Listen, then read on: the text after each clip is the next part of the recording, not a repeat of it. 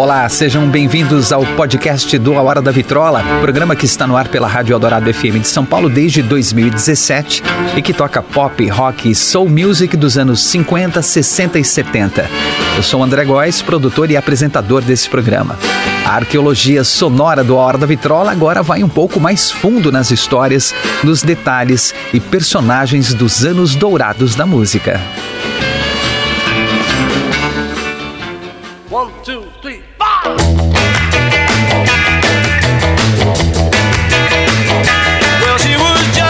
Uma das discussões mais comuns entre os fãs dos Beatles e até entre os não fãs é sobre quem merece o título de quinto Beatle.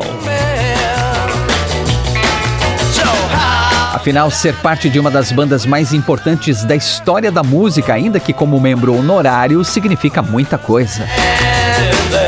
Muitos dizem que o quinto Beatle é Brian Epstein, o empresário que descobriu a banda, gerenciou os rapazes com maestria e os levou ao estrelato. Há quem diga que é o George Martin, o produtor musical que lapidou o som dos quatro rapazes de Liverpool. Também já disseram que Mal Evans, o assistente, gerente de turnês, segurança, road, amigo pessoal e pau para toda obra, merece o título de quinto Beatle. Assim como o talentoso pianista e tecladista Billy Preston, único músico de fora do grupo a ter seu nome em um lançamento dos Beatles, no single de Get Back. Até mesmo o locutor de Nova York, Murray Decay, recebeu essa denominação por ter um papel fundamental na chegada dos Beatles aos Estados Unidos. Difícil, né? Tanta gente se misturou com os Beatles e teve uma forte ligação com o grupo que é impossível bater o martelo e afirmar categoricamente Fulano é o verdadeiro quinto Beatle. O que sabemos com certeza é que os quatro integrantes oficiais, John, Paul, George e Jimmy, foram uma grande influência para a música, a cultura, a sociedade e a história. A influência deles. Que? Peraí, André. John, Paul, George e Jimmy? Tá bem louco? Bom, não. O mundo inteiro sabe que a formação dos Beatles de quando iniciaram o sucesso até a separação é John, Paul, George e Ringo. Mas por quase duas semanas, em 1964, a formação oficial dos Beatles foi John Lennon, Paul McCartney, George Harrison e Jimmy Nicol. Por um curto período, ele substituiu o baterista Ringo Starr e foi o quarto Beatle com toda a pompa, circunstância e gritaria dos fãs. Em plena Beatlemania, quando a invasão britânica estava a todo vapor e os Beatles decolavam para sua ascensão mundial, Jimmy Nicol era agarrado por fãs, distribuía autógrafos, tocava em shows lotados e dava entrevistas em rádios, TVs e jornais. Igualzinho aos seus colegas John Lennon, Paul McCartney e George Harrison um cara desconhecido que ficou mundialmente famoso da noite para o dia e depois do dia para a noite desapareceu.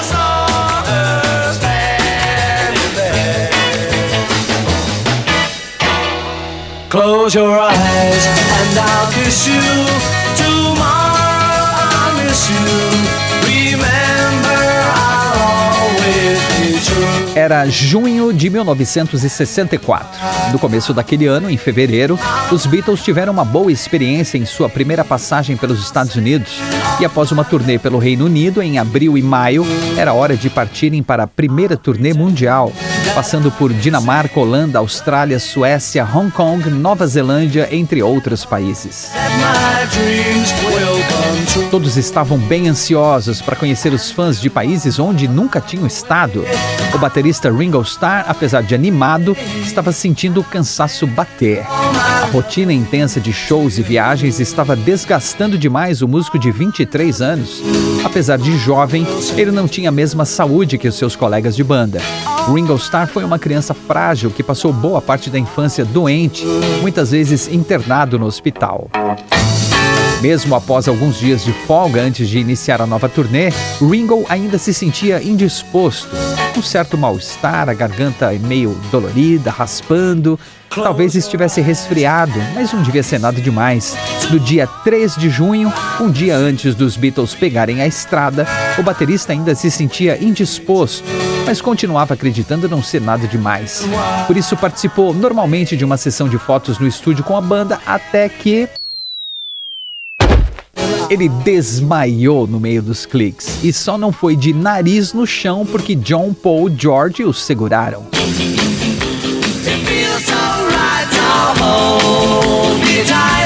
Foi aquele Deus nos acuda, né? Todo mundo amparando o baterista, o empresário Brian Epstein correu com Ringo para o pronto-socorro e após alguns exames veio o diagnóstico.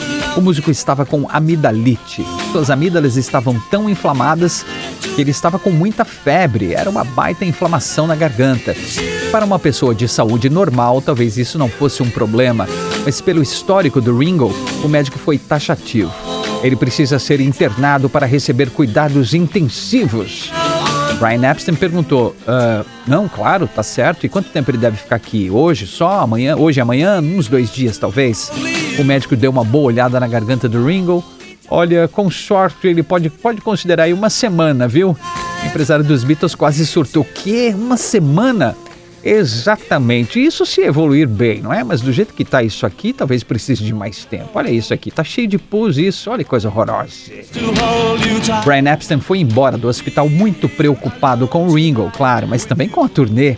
Milhares de ingressos vendidos, vários shows esgotados entrevistas agendadas, passagens compradas, hotéis reservados.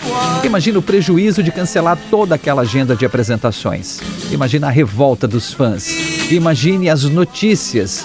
Não, não, não, não, não. Sem condições. De jeito nenhum. Cancelar a turnê não era uma opção.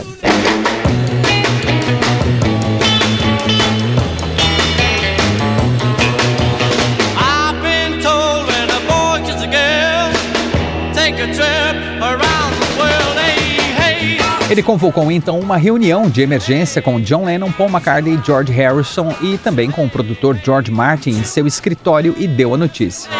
Meus caros, nosso querido Ringo está com amidalite e precisará ficar internado por pelo menos uma semana. Ele precisa de repouso e de cuidados médicos. Quanto a nós, temos uma turnê iniciando amanhã na Dinamarca. Poderíamos até pensar em cancelar, mas creio que todos concordam que a melhor solução é conseguir um baterista substituto e manter a agenda de shows, certo? John, Paul e George se entreolharam, John e Paul acenaram com a cabeça, concordando, e George franziu as sobrancelhas, fechou a cara e respondeu: Eu não concordo. Todo mundo olhou para o George que continuou. Os Beatles são John, Paul, George e Ringo. Não existe substituição. Se não tem Ringo, não tem Beatles. E se o Ringo não vai, eu também não vou. George Harrison sempre foi muito leal às suas amizades. Ele não achava justo deixar o baterista para trás, doente, no hospital, na primeira turnê mundial dos Beatles. Todos deviam ficar com ele, isso sim. A turnê tinha que ser desmarcada e só poderia ser reagendada quando o Ringo se recuperasse. Fim de papo. Brian Epstein argumentou: George, eu sei que você se importa muito com o Ringo. Sua lealdade é admirável. Parabéns, você é um menino de ouro. Mas já pensou na decepção que vamos causar aos fãs cancelando a turnê? Quantas pessoas na Austrália, Holanda, Dinamarca estão ansiosas para ver vocês, desejando esses shows há meses e vão ficar na mão? Você não quer frustrar os fãs, não é mesmo? Aposto que o Ringo também não gostaria que a turnê fosse cancelada e o público ficasse decepcionado. Ô, Brian Epstein, pegou pesado, hein? O argumento amoleceu imediatamente o coração de George Harrison, que também se importava muito com os fãs. Decepcionar o público? Jamais. Ele respirou fundo, pensou por um instante e disse: Ok, então vamos em frente com a turnê. E quem vai ser o baterista substituto? Pois é, quem seria o baterista substituto? Quem poderia tocar no lugar do insubstituível Ringo Starr? Precisava ser um bom baterista, lógico, que conhecesse as músicas dos Beatles, que estivesse disponível principalmente. E como dose adicional de dificuldade, tinha de ser alguém mais ou menos com o mesmo porte físico do Ringo, já que teria de usar as roupas de show dele. E essa pessoa precisava ser encontrada dentro de poucas horas, já que os Beatles iniciariam a turnê no dia seguinte.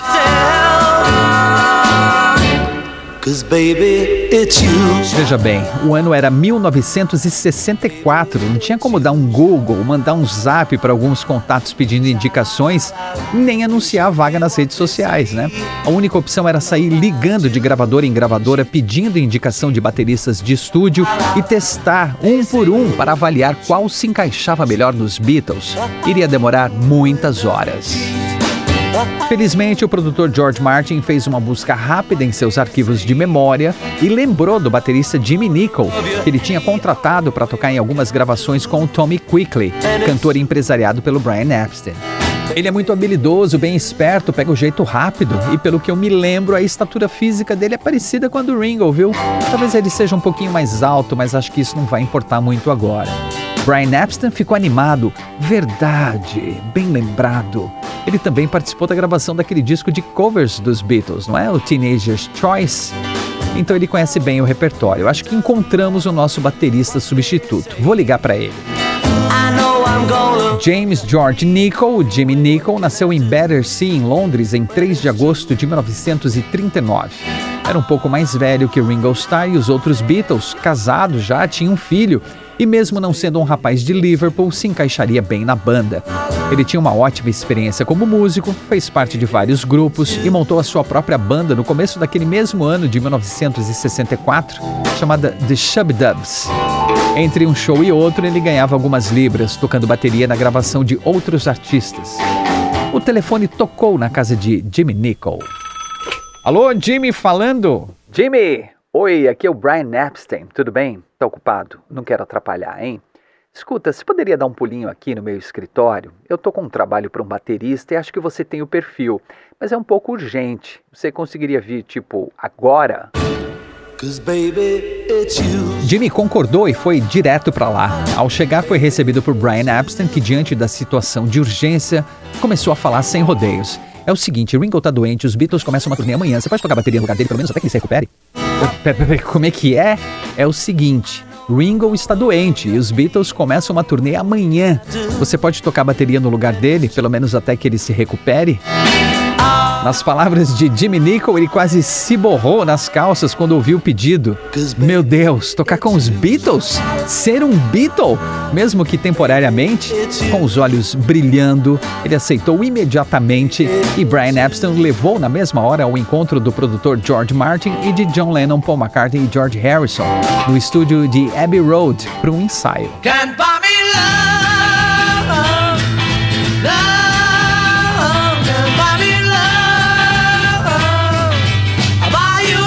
Jimmy sentou-se diante do kit de bateria de Ringo Starr e foi colocado à prova. Os Beatles tocaram seis músicas do repertório atual dos shows na sequência uma da outra. I Want to Hold Your Hand, She Loves You, I Saw Her Standing There, This Boy, Long Tall Sally e Can Buy Me Love. E Jimmy Nicol mandou bem em todas.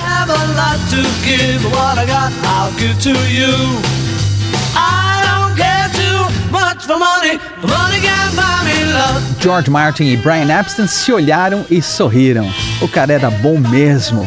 A turnê estava salva.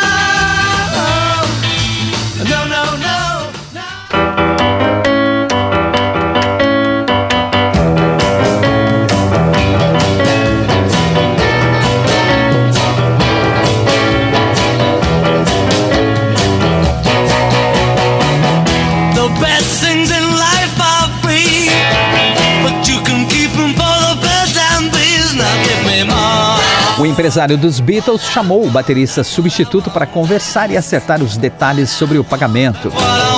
Jimmy, como não sei quantos shows você vai fazer com a gente até o Ringo voltar, vamos combinar um valor por apresentação, pode ser? 2.500 libras por show. Tudo bem para você? O queixo largo do baterista foi ao chão.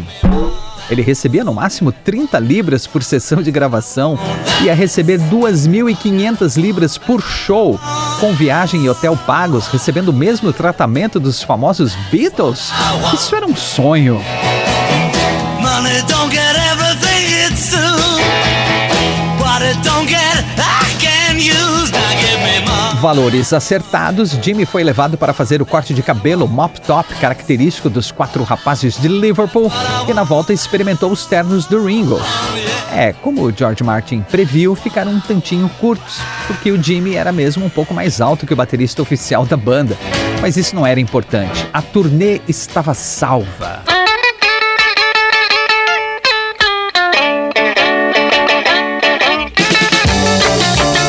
Na manhã seguinte, em 4 de junho de 1964, os três rapazes de Liverpool, mais o rapaz de Londres, partiram para a Dinamarca para o primeiro show da primeira turnê mundial dos Beatles.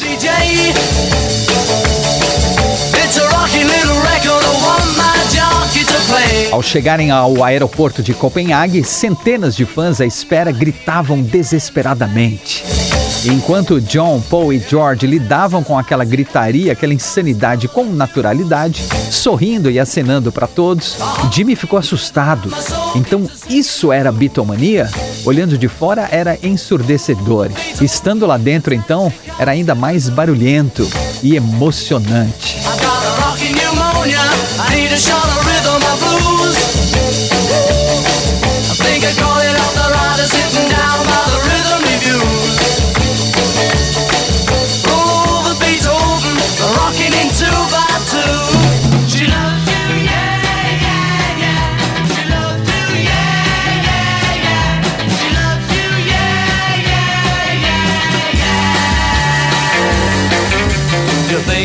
Já no primeiro show, no ginásio KB Hallen, em Copenhague, com lotação máxima de 3 mil pessoas, Jimmy Nicol travou. Paul McCartney puxou a primeira música, She Loves You, usando a sua famosa contagem 1, 2, 3, 4, mas a bateria não entrou. 1, 2, 3, 4! Jimmy estava travado, olhando aquela multidão na frente do palco.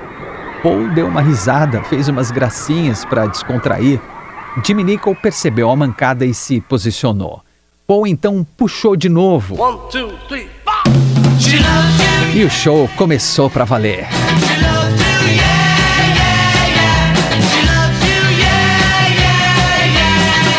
Após a apresentação, todo mundo foi comer e beber antes de ir pro hotel descansar. Jimmy se desculpou pelo erro, justificou dizendo que nunca tocou em frente a um público tão grande e que ficou um pouco atordoado naquele momento. Paul o tranquilizou, dizendo que no começo era assim mesmo, queria pegar o jeito. E o Jimmy respondeu: É, acho que tá melhorando, vai dar certo. O baterista foi chamado de Ringo algumas vezes durante a passagem pela Dinamarca, mas a partir dos shows na Holanda, os fãs passaram a gritar o seu nome, já que ele foi devidamente apresentado pela emissora de TV local em uma entrevista. The Beatles, uh, first of all, you introduce yourselves. George Harrison, Paul McCartney, John Lepper, Jimmy Nicol. It won't be long, yeah, yeah, yeah.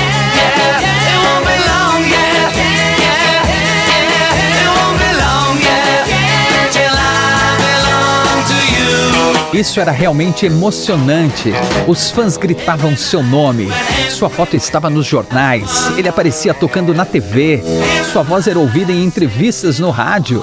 Ele estava se sentindo famoso e cada vez mais se sentia parte do fenômeno que eram os Beatles. Jimmy estava cada vez mais à vontade nos shows e lidando melhor com a gritaria. Também não se assustava mais com os fãs se jogando na frente do carro em que os Beatles estavam. Estava mais solto nas entrevistas, brincando com John, Paul e George, como um verdadeiro membro da banda. Mesmo vendo que o baterista substituto estava bem entrosado com a banda, Paul McCartney sempre perguntava a Jimmy Nicol depois de um show, um encontro com fãs ou entrevistas: E aí, tá tudo bem? Como é que foi dessa vez? E Jimmy respondia: É, tá melhorando. Ou então, ah, o tempo todo as coisas ficam um pouco melhor.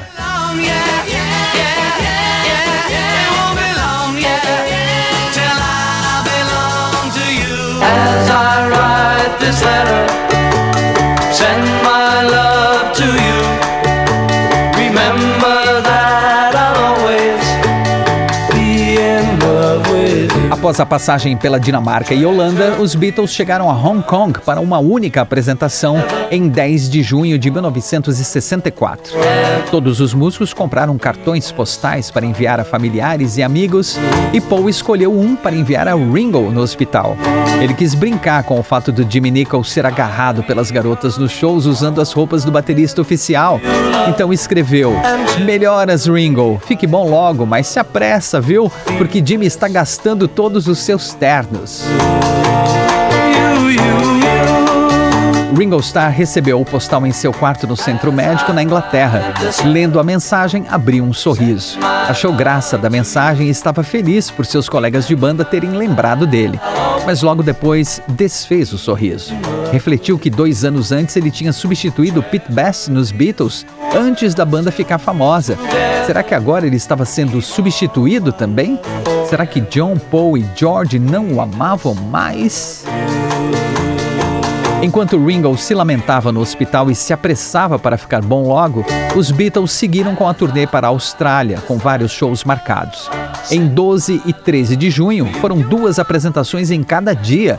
E apesar da correria e do cansaço, Jimmy Nicol estava super à vontade, interagindo com John Lennon, Paul McCartney e George Harrison, brincando, se divertindo, curtindo a fama.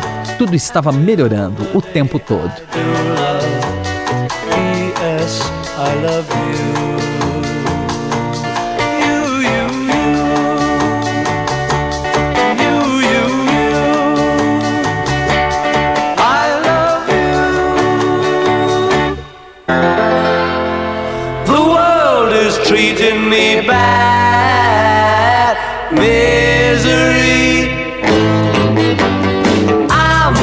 No dia 13 de junho, Ringo enfim teve alta do hospital.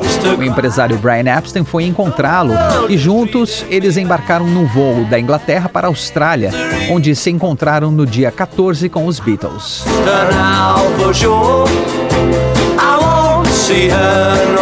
Numa coletiva de imprensa no Southern Cross Hotel em Melbourne, os cinco Beatles, John, Paul, George, Ringo e Jimmy, responderam a diversas perguntas e tiraram sarro de toda a situação.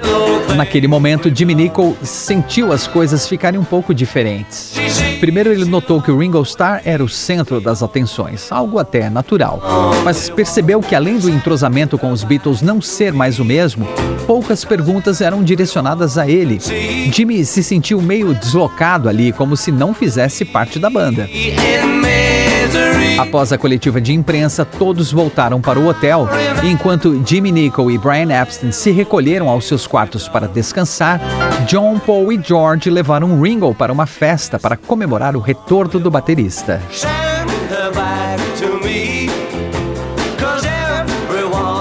see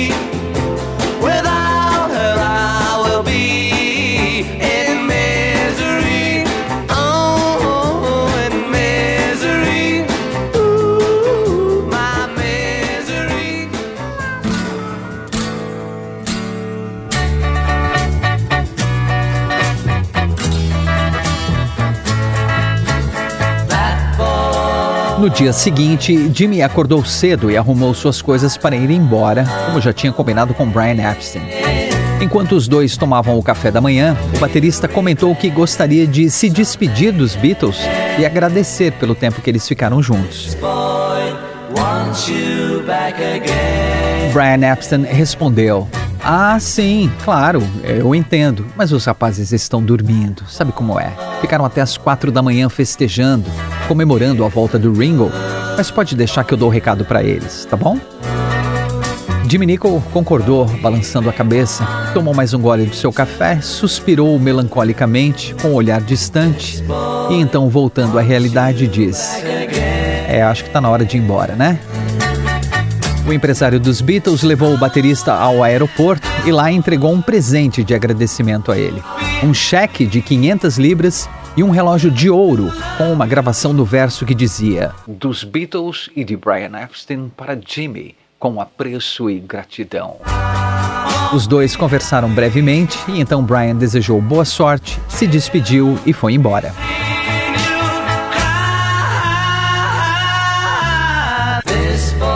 Jimmy Nicol se sentou em uma cadeira no saguão do aeroporto e ficou ali, sozinho, com a sua pequena mala, esperando o seu voo de volta para a Inglaterra. Após quase duas semanas, dez shows, gritaria, fotos, entrevistas, aparições na TV e muita farra,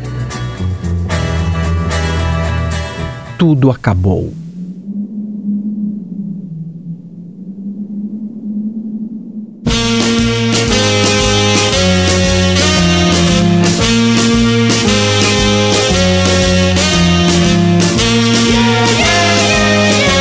Beatles seguiram com sua turnê pela Austrália e Nova Zelândia enquanto Jimmy Nicol começava a reorganizar a vida. Com a fama conquistada nesse período como um Beatle, com certeza chamaria a atenção do público com a sua banda, The Shubdubs. Ele reformulou o grupo, que teve o nome alterado então para Jimmy Nicol and The Shubdubs, e com o dinheiro que recebeu, bancou a gravação e lançamento de dois singles, com as músicas Husky, Night Train, Humpty Dumpty e Don't Come Back. Don't come back os singles não fizeram sucesso, mas os shows até que atraíam um bom público por causa da fama do ex-Beatle, entre aspas. Só que isso durou pouco, e no final de 1964 a banda, que nem era lá tão boa assim, já tinha se separado. O baterista lançou um single solo como The Jimmy Nichols Sound, que também não fez sucesso. O interesse da imprensa com a trajetória do músico após ter tocado bateria no lugar de Ringo Starr diminuiu rapidamente, e em poucos meses ele não era mais notícia nos jornais, nem aparecia na TV, muito menos dava entrevistas no rádio. Os shows também tinham um público cada vez menor Jimmy Nicol tentou de todas as formas se manter em evidência e isso consumiu todo o dinheiro que ele havia recebido.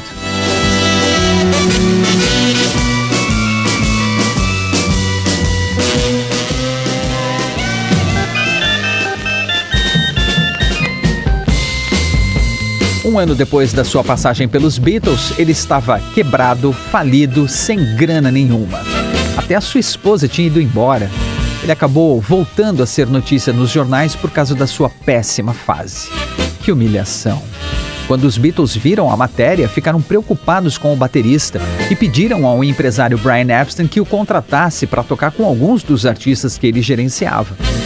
Brian escalou Jimmy Nicol para tocar na turnê da dupla Peter and Gordon, que durou alguns meses até o final do ano de 1965. Quando a turnê passou pela Suécia, o baterista conheceu o grupo instrumental de rock The Spotniks e se juntou a eles.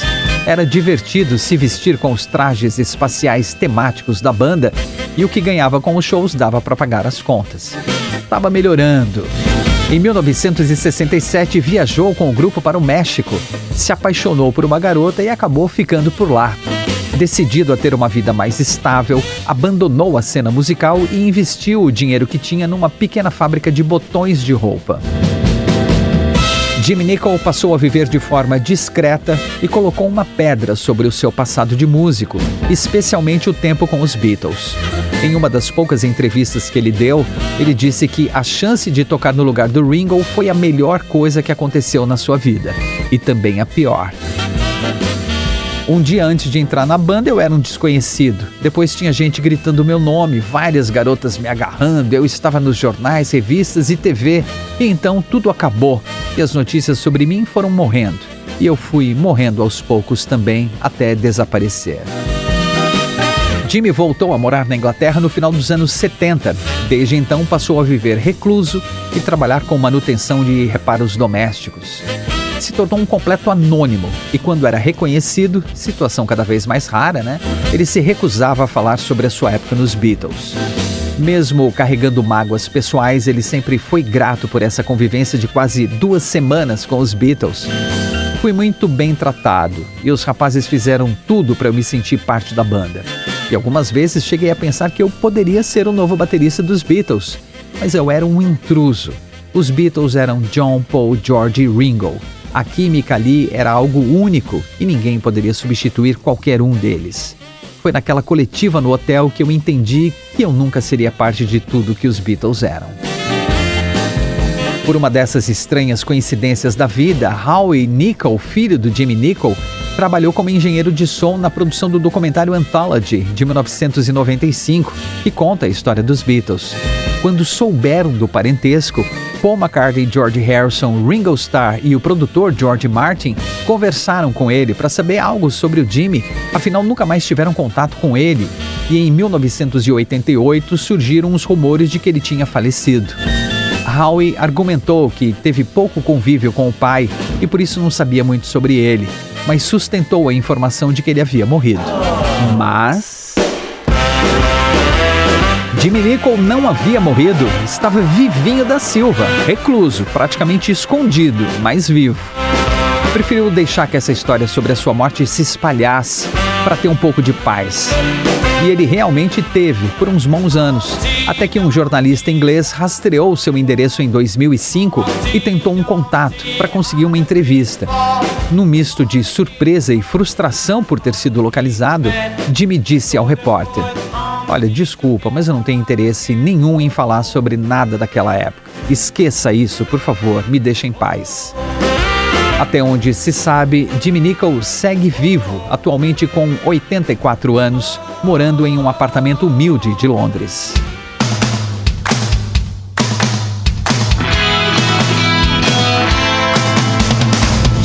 Aposto que você aí do outro lado ouviu tudo isso e pensou: nossa, que história, hein? Incrível, empolgante e ao mesmo tempo triste. Isso daria um belo filme, hein? Pois é, não foi só você que pensou isso, viu? Jimmy Nicol foi sondado uma ou outra vez para autorizar uma produção contando a sua trajetória e recusou todas as propostas. Mesmo depois de tudo que passou, ele considerou que sua história não era interessante a ponto de virar filme e não seria correto se escorar na fama dos Beatles como muitos faziam para ganhar dinheiro. Mais recentemente surgiram rumores sobre uma produção baseada em um livro contando a história dele, lançado em 2013, chamado The Beatle Who Vanished o Beatle que desapareceu. Enquanto aguardamos novidades a respeito, vale lembrar que a história do Jimmy Nicol com os Beatles serviu como inspiração para o Tom Hanks escrever o roteiro do filme de 1996, que foi a sua estreia como diretor.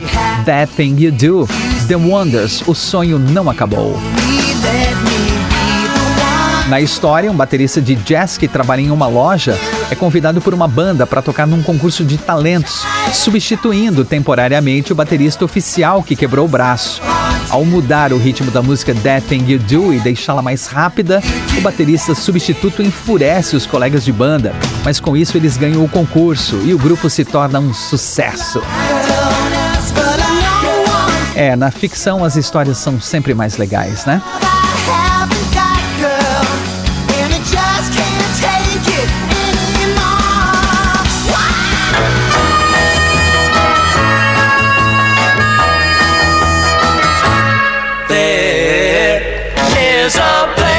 Mesmo Jimmy Nicol desejando esquecer o passado depois de tantas frustrações, ele nunca foi esquecido pelos Beatles. Se você assistiu ao documentário Get Back, lançado no final de 2021, deve se lembrar de uma cena lá pelos 20 minutos do primeiro episódio, em que os Beatles conversam sobre a possibilidade de fazer um show em um lugar grandioso, num outro país, e gravar em vídeo, que seria incluído no projeto que se tornou It Be. Paul McCartney diz: nós não vamos para outro país. O Ringo não quer gravar fora, bateu o pé e disse que não vai. Mas quem sabe o Jimmy Nicol possa ir com a gente. No, I think we won't. Be, I think you'll find we're not going abroad.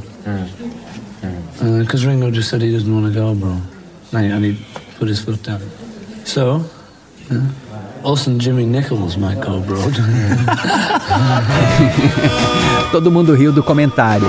Se você não entendeu a piadinha quando assistiu a cena pela primeira vez, agora já pode se divertir um pouco mais assistindo de novo.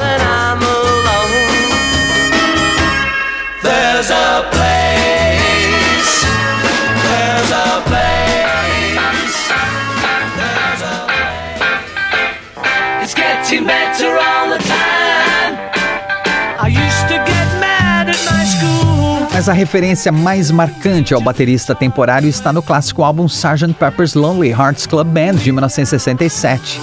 Certo dia no começo de 1967, Paul McCartney levou a sua cachorra Martha para passear depois de uma semana nublada e chuvosa e viu o sol aparecendo entre as nuvens. Ele sorriu e disse: Viu, Marta, está melhorando. Viu, Marta, it's getting better. Essa era a frase que Jimmy Nicol dizia sempre que era perguntado sobre como tinha sido o show ou como estava se sentindo durante o tempo que ficou com os Beatles. Ele sempre falava: It's getting better, it's getting better all the time. Foi a inspiração para a música Getting Better do Sgt. Peppers.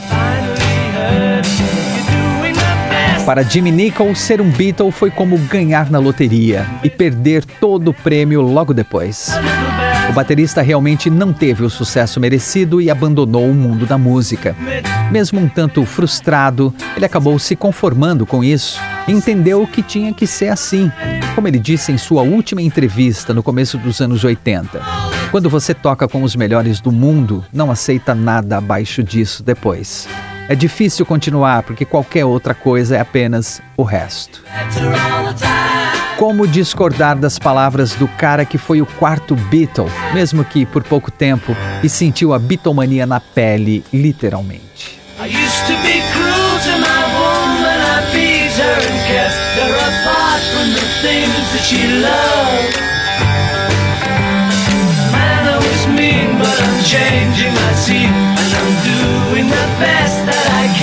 este episódio do podcast do Hora da Vitrola teve produção de André Góes e Luciana List, apresentação de André Góes e trabalhos técnicos de Bruno Melo. Muito obrigado.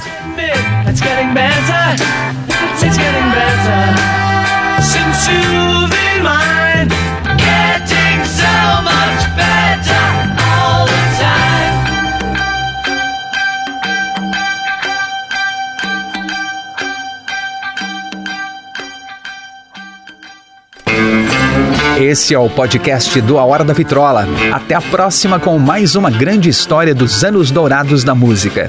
E não perca todos os domingos ao meio-dia, com reprises às quintas-feiras às 11 da noite, o programa A Hora da Vitrola, os anos dourados da música na Rádio dos Melhores Ouvintes, na Rádio Eldorado FM 107,3 ou radioeldorado.com.br ou pelos aplicativos para celular e tablet da Rádio Eldorado. Sempre com o melhor do pop, rock e soul music dos anos 50, 60 60 e 70.